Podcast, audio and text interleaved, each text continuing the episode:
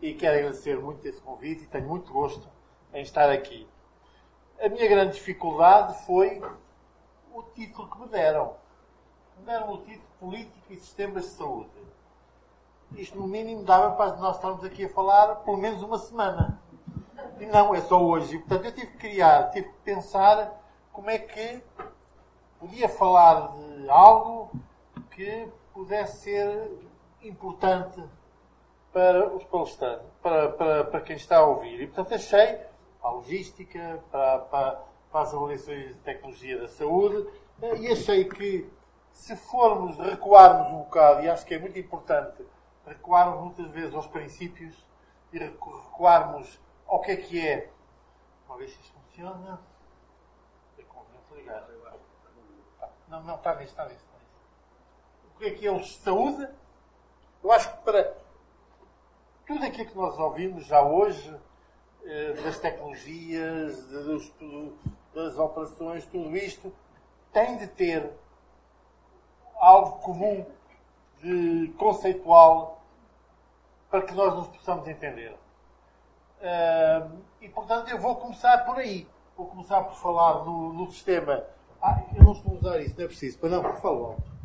Uh, por falar no que é que é a saúde e porque é que nós pensamos a saúde para alguns é um negócio, para outros é um direito, para outros é várias coisas. É importante chegarmos a um acordo o que é que é a saúde, quais são os vários, o que é que é um sistema de saúde e, portanto, quais são os objetivos que qualquer sistema de saúde deve perseguir, deve ter, e depois quais são as funções que qualquer sistema de saúde deve ter para poder atingir aqueles objetivos.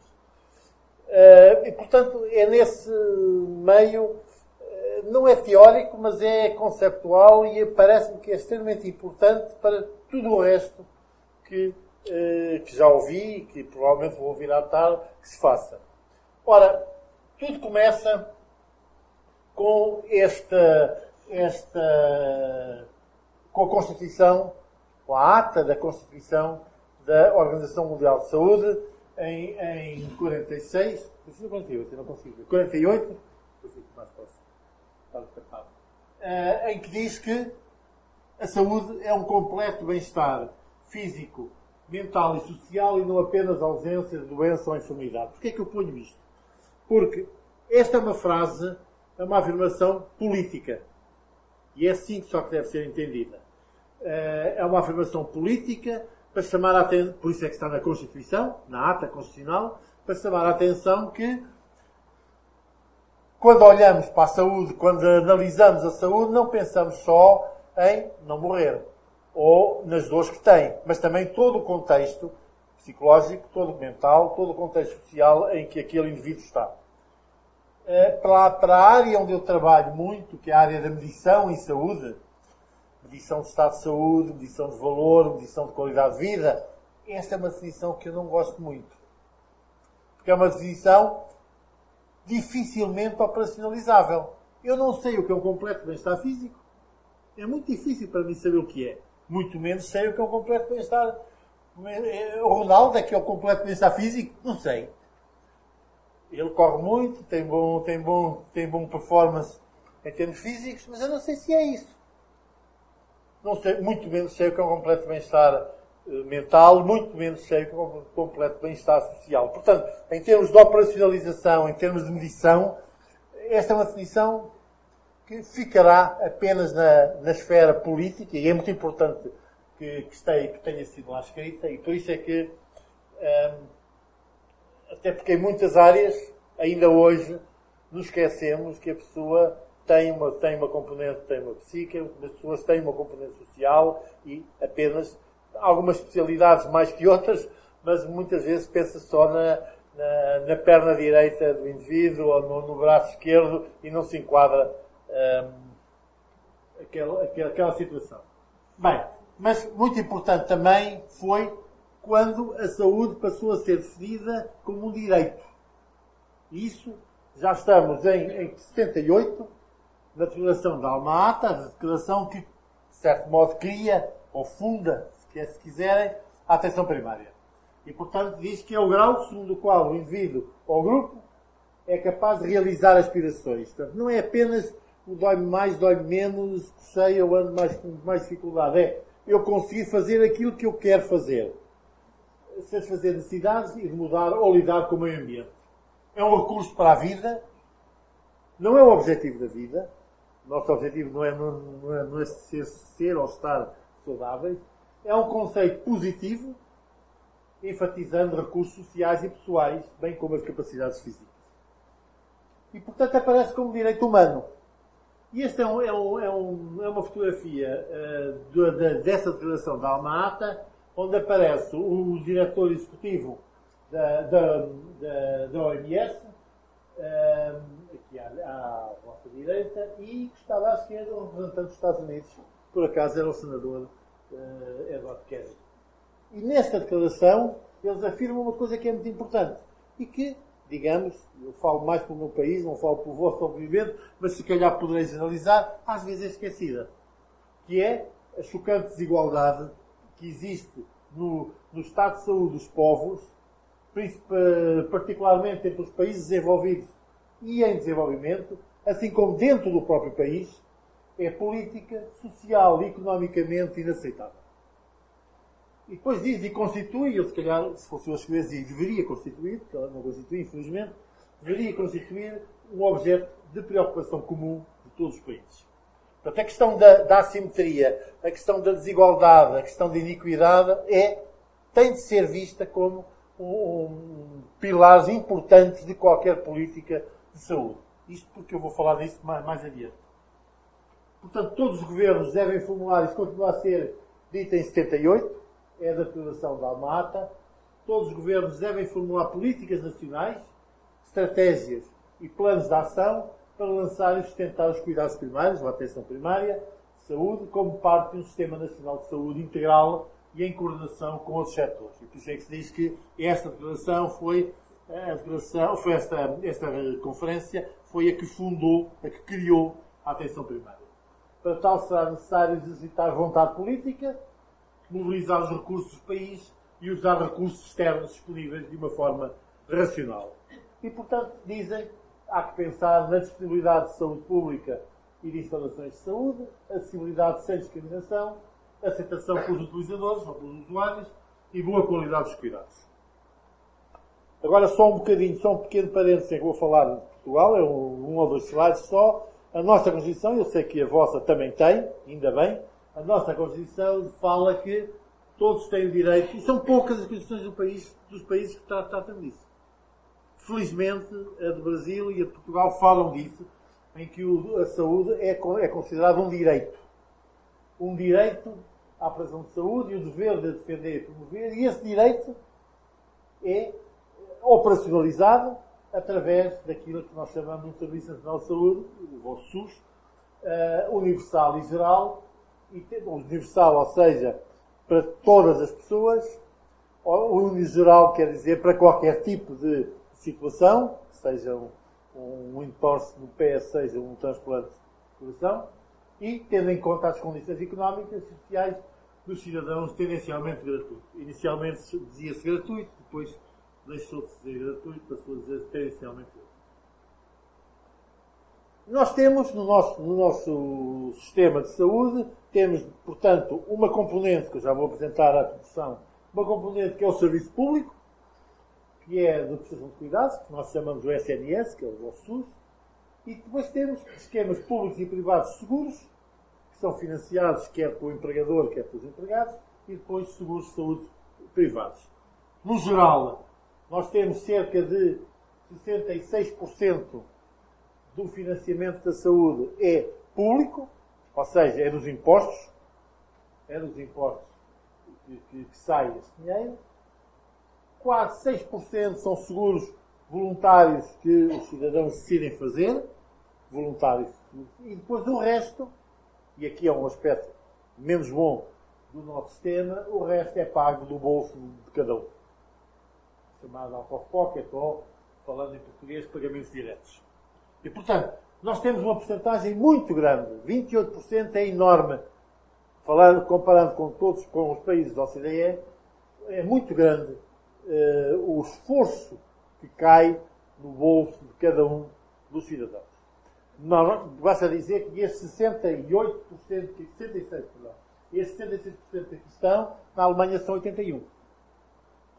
É? E, portanto, em outros países, é, ou seja, numa média, anda à volta dos 75%. O que cabe à pessoa pagar são cerca de 25% dos cuidados.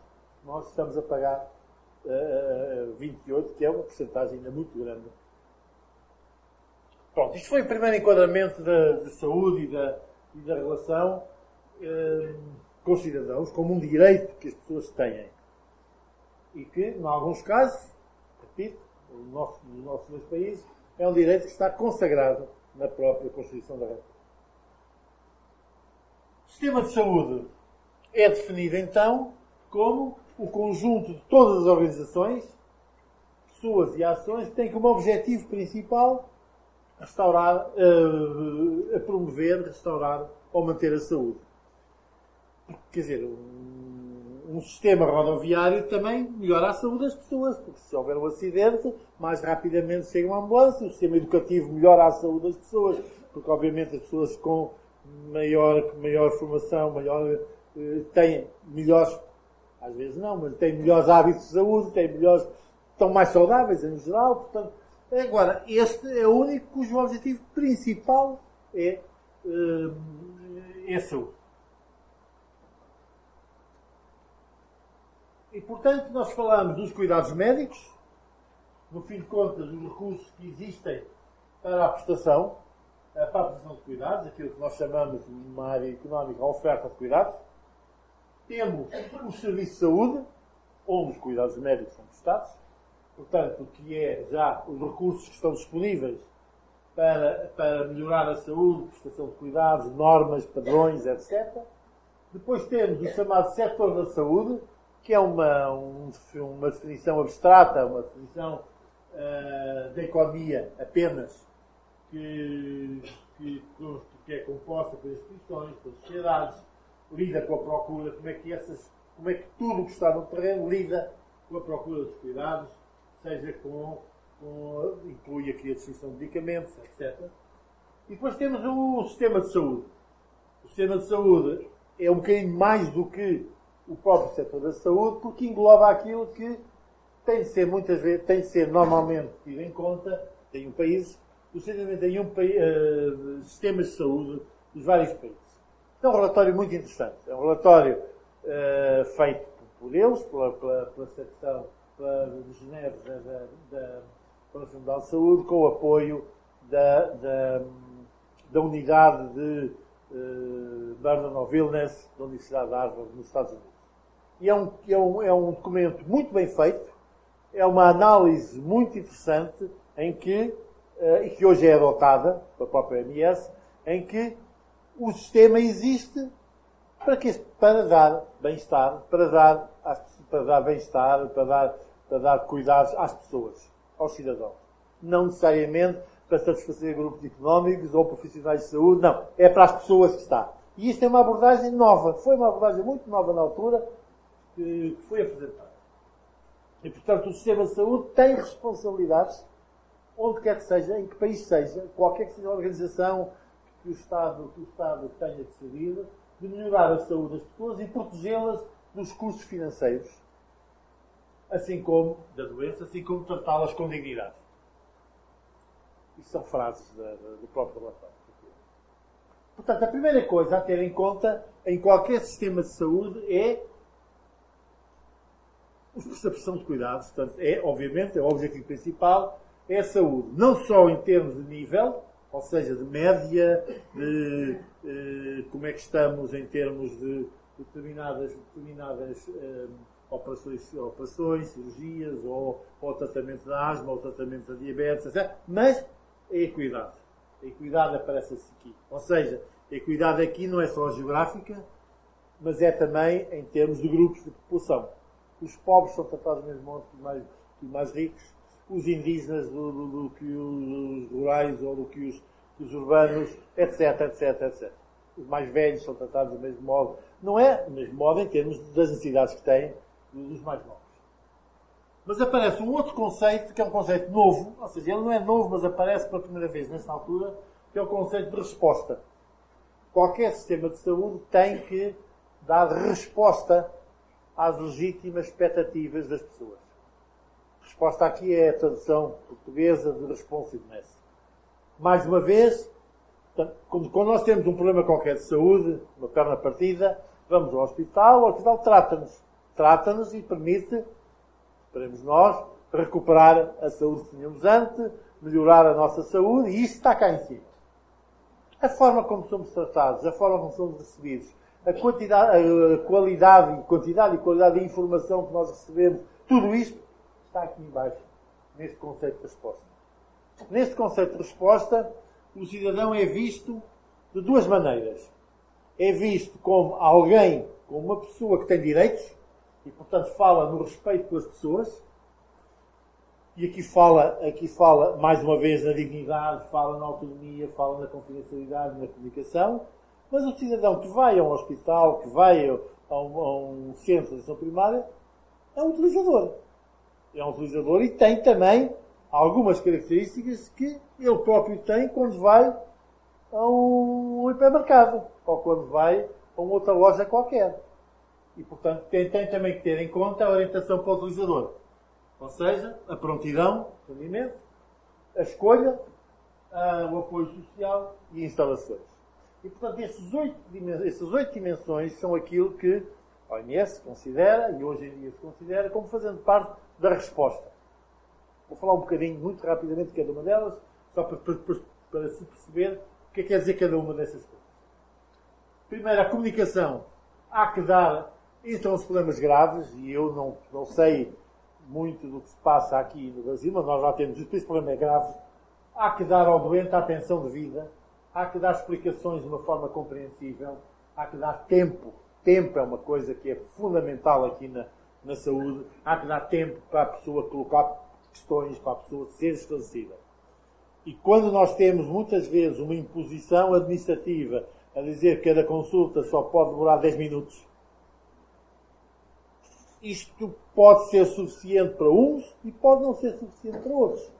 Isto não tem nada a ver com, com o letramento que a pessoa tenha. Às vezes até ao contrário. Às vezes até há um cuidado muito grande quando aparece alguém com baixo nível de instrução, há um cuidado grande em explicar as coisas. Quando aparece alguém que é licenciado ou é doutorado, parte-se o pressuposto que já sabe aquilo tudo, não se explica nada e ele sai de lá mais ignorante do que o outro que saiu. Mas isso acontece, isso acontece. Portanto, isso não tem nada, não é necessariamente. Há que ter esse tempo. Há pessoas que precisam de mais tempo, há pessoas que precisam menos tempo para esse tipo de. E quando isto não é imposto, é engraçado muitas vezes, quando isto não é imposto, às vezes chega a ser imposto, cada consulta na atenção primária pode demorar só 10 a 15 minutos. Quando isso não é imposto, é imposto de uma forma subreptícia pelo sistema de informação da marcação das consultas. Portanto, ela é sempre imposto. E é isso, e é esta, ainda não, não se está a dar, estamos muito preocupados com essa aspecto da tecnologia, tudo isso, mas não se está ainda ao salto para, é importante, é o tempo que seja necessário para que as pessoas percebam. Umas a perceber mais, mais menos ou perceberão mais. Outro aspecto é a dignidade. Tratar com respeito. Manter a privacidade durante a prestação de cuidados. A autonomia, envolver o doente num processo de decisão. Isto é muito complicado. É muito complicado.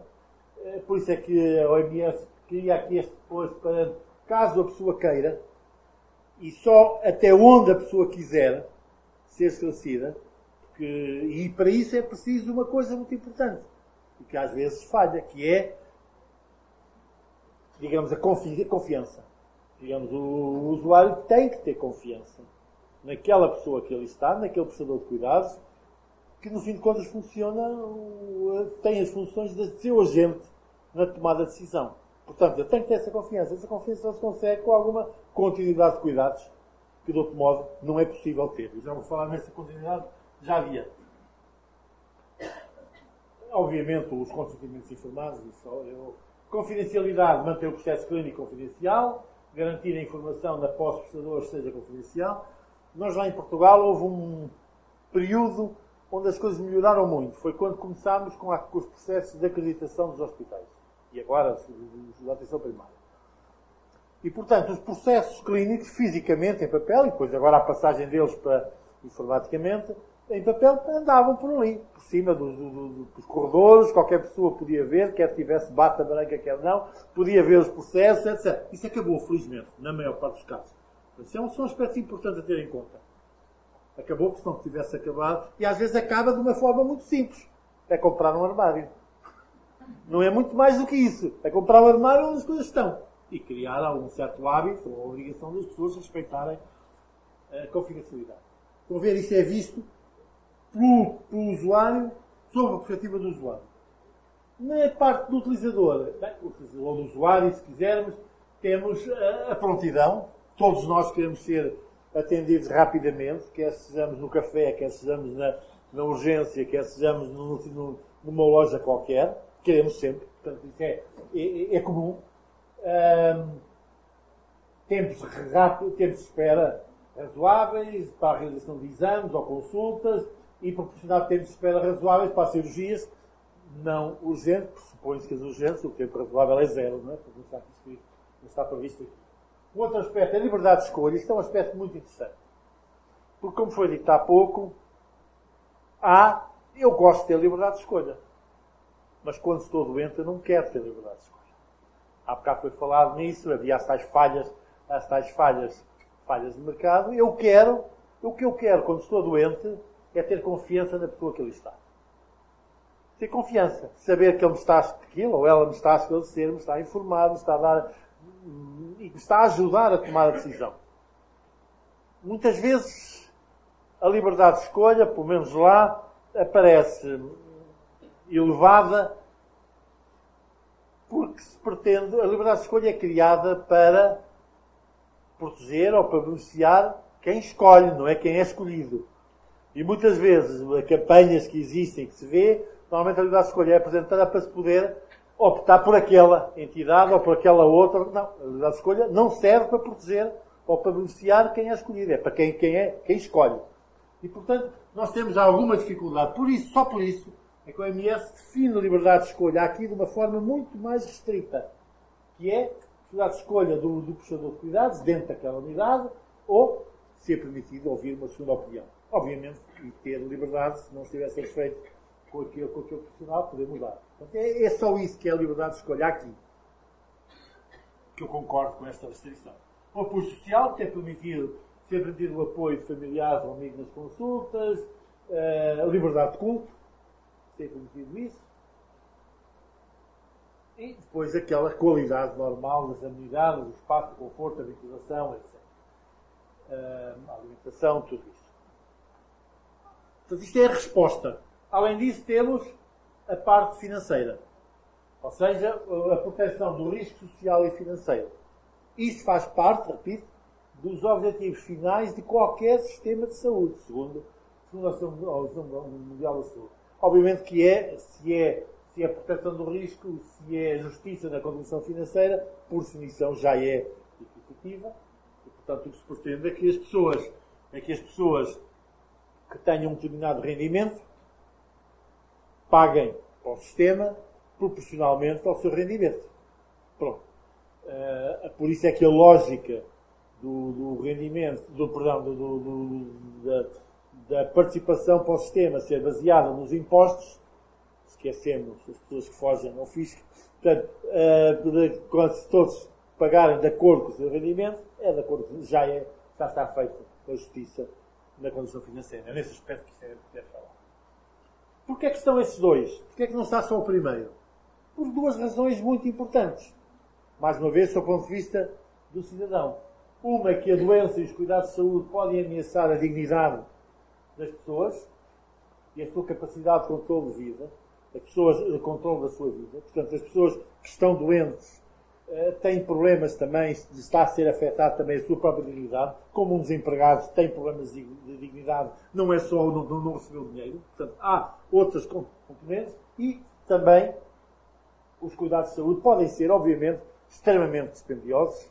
Uh, e se nós tivermos um problema, espero que não, mas um, uma, uma das, das, falhas de mercado é incerteza, ou seja, ninguém nos garante aqui que daqui a 5 minutos não estamos a entrar ali no hospital já hum, numa ambulância, numa situação em que a gente não sabe se sai de lá vivo, se não sai, ninguém garante isto. Estão os problemas graves, graves, quer dizer, importantes na, na saúde. Portanto, nós estamos a falar em termos económicos agora, em termos de qualidade, quando falamos num nível de saúde e de resposta, estamos a falar em termos de equidade, quando estamos a falar na distribuição, portanto, por, por qualquer grupo populacional. Portanto, estamos a falar na eficiência dos cuidados. Para isto é preciso que haja funções. E estas funções começa a função de governança, há quem chama governação, governação muitas vezes, a governance em inglês, mas a governação normalmente é, não é usada por governação da ideia que é a ação do governo, não é isso que se pretende, portanto é governança da organização, portanto, criação de informação estratégica, cá está a ser de informação, obviamente está aqui, não está explícito, mas está implícito, formação de políticas, garantia de ferramenta para a implementação, poderes, gestão de poderes, incentivos, sanções, construção de coligações e parcerias, tudo aquilo que permita tornar mais, mais, mais suave o dia a dia nas organizações de saúde. Garantia de ajuste entre os objetivos políticos e estruturas tradicionais e, fundamentalmente, fundamentalmente, quer dizer, no fim, accountability, que eu gosto de traduzir por prestação de contas, que é prestação de contas que estamos a falar. Não tem, às vezes é traduzido, menos lá, eh, por responsabilização. Não é bem responsabilização, é prestar contas. É prestar contas. E quem está ao mais alto nível de uma organização tem que prestar mais contas do que quem está ao mais baixo nível da organização. Em qualquer. Portanto, e, portanto é nesse aspecto que é importante. Isso é que a transparência é importante, isso é que a nomeação dos dirigentes é importante, precisa ser transparente, etc. Além disso, tem a prestação de cuidados, tem financiamento e tem a geração de recursos, de outros recursos. Portanto, o que nós temos é as funções de governança, de geração de recursos, de gestão de cuidados, financiamento, relacionadas entre si. Temos os objetivos finais de resposta, saúde e proteção do risco financeiro, todos a contribuírem, todos os outros a contribuírem para a saúde, e temos algumas ligações mais diretas entre estes dois, entre estes dois, dois grupos. Além disto, além disto, temos objetivos intermédios ou seja, melhoria do acesso, melhoria da cobertura, prestação de alta qualidade e segura, promoção de comportamentos saudáveis e melhoria da eficiência. Uh, é engraçado que a eficiência, o lucro, se quiserem, não é o objetivo principal de qualquer organização de saúde, qualquer unidade, se não é do sistema de saúde. Claro que queremos, todos nós, ganhamos se não houver desperdício, todos nós ganhamos se houver boa qualidade, mas não é esse o objetivo principal. Um objetivo, um hospital não é melhor que o outro porque tem lucro. É melhor que outro consegue manter os seus doentes de uma forma melhor em termos de saúde. Eu acho que vou passar rapidamente sobre cada um desses, o que é que quer dizer cada uma dessas coisas. A melhoria de acesso quer dizer duas coisas. O acesso quer dizer a acessibilidade física, ou seja, a disponibilidade, a existência de serviços, mas também quer dizer a capacidade que as pessoas têm para, para usufruir, para usar esses mesmos serviços a estabilidade financeira também. Por isso é que é importante com os conteúdos financeiros. A melhoria da cobertura quer dizer a utilização que se faz dos serviços, mas também a aceitabilidade, ou seja, a capacidade das pessoas utilizarem aquele serviço porque acham que ali conseguem valor acrescentado do vários. Prestação de alta qualidade e segura, isto não vale a pena muito falar muito mais, é registrar os cuidados prestados a um doente, é importante a recolha falado há pouco, é importantíssimo que toda a informação que esteja recolhida, que seja, que seja prestada, toda, toda, toda a prestação de cuidados seja feita, seja recolhida, seja recolhida, não só para que quando passa da atenção primária para o hospital a informação esteja lá, para que possa ser consultada pelo, pelo hospital, para que não haja repetições, para que não haja estudo. Hum, isto não é, não é, acaba por ser poupar dinheiro mas não é necessariamente melhorar a é melhorar a qualidade dos cuidados que são prestados. Um, a promoção de comportamentos saudáveis, cá está a promoção, a, a promoção da saúde, melhorar o, o letramento, um, as, atitudes, as atitudes, capacidades, comportamentos das pessoas em saúde, uma pessoa que tenha mais formação sobre, maior letramento sobre o seu, a sua, a sua doença, melhor irá gerir essa mesma doença, melhor saberá quando e em condições poderá pedir auxílio, nomeadamente a uma unidade de atenção primária ou ao hospital. E, finalmente, a melhoria da eficiência. Estamos a falar em eficiência técnica, o, maior, o, maior, o máximo de resultados por unidade monetária e eficiência alocativa, ou seja, os resultados necessários à produção dos objetivos que nós queremos um, produzir. Portanto, em resumo, e para terminar, falamos nas funções de governança, de prestação de cuidados, financiamento e de geração de recursos, que por sua vez conduzem, devem conduzir ou devem permitir objetivos intermédios de melhoria do acesso, de melhoria da cobertura, de prestação de alta, de alta qualidade e segura, de promoção de comportamentos saudáveis e de melhoria da eficiência, que levam aos objetivos finais de qualquer sistema de saúde, a saúde, a resposta e a, e a, e a proteção do risco social e financeiro. E como se isto tudo não fosse já extremamente complexo, isto tudo é realizado num contexto demográfico, económico, legal, regulatório, epidemiológico, tecnológico, sociocultural e político extremamente complexo também.